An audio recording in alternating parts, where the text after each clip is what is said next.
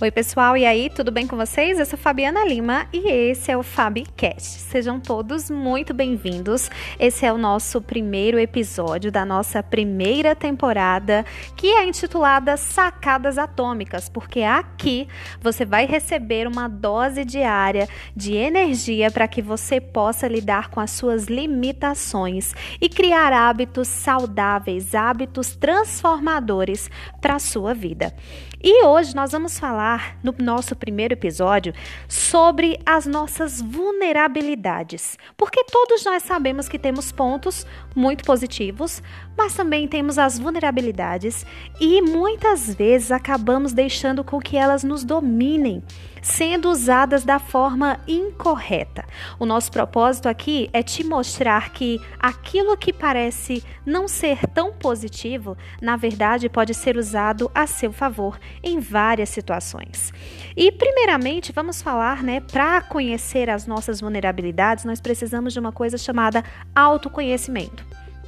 O autoconhecimento é aquilo que vai te fazer mergulhar dentro de si mesmo e se perceber Somente quando você mergulha dentro de si é que você pode perceber como você agiria em determinada situação. Possivelmente você já deve ter ouvido a seguinte frase: ah, nossa, eu não sabia que eu ia me comportar dessa forma, não sabia que reagiria dessa maneira nessa situação. Isso acontece porque a maioria das pessoas não tem esse autoconhecimento. Então, é difícil de prever a sua reação diante de N situações.